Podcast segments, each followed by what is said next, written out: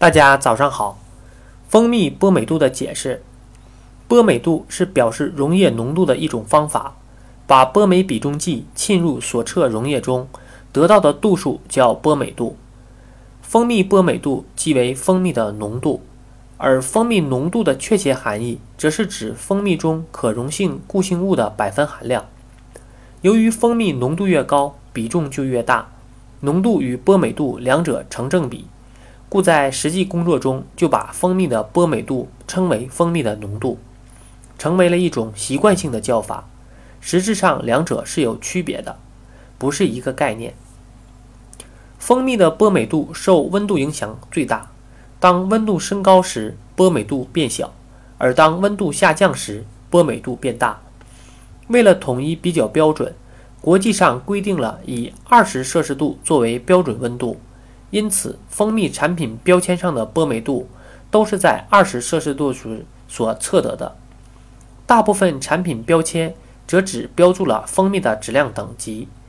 根据蜂蜜新国标，一级品的含水量一般不超过百分之二十，二级品的含水量一般不超过百分之二十四。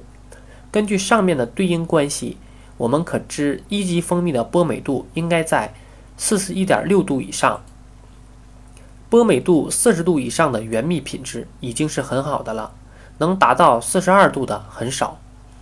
在北方和沿海的南方一带是我国蜜库，由于气候比较干燥，蜜蜂采回的花蜜一般都在三十九度以上，蜜蜂酿造一天就可达到四十度左右。而长江中下游由于气候比较湿润，一般蜜蜂采回的花蜜只有三十四至三十五度。浓度都不高，需要酿造三天才能达到四十度以上。因此，我国原来蜂蜜收购的规章也是以长江中下游为界。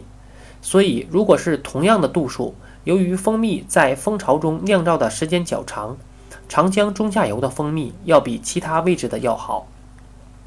一般来讲，北方深色蜜种容易打出高度，比如枣花，轻松四十二度。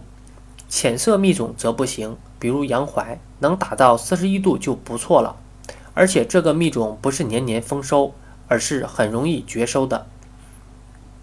夏天的蜂蜜度数要比春天的高，主要也是由于气候的问题，春天较湿润，夏天较干燥。多数养蜂者都有波美剂，玻璃仪器商店也有销售，价格不贵，几元钱一支。不过，受蜂蜜的温度、蜂蜜中的泡沫、蜂蜜的表面张力、空气的浮力、数值的读取等等的影响，养蜂者用波美剂在野外蜂场所测得的数值非常不准确，只能作为参考。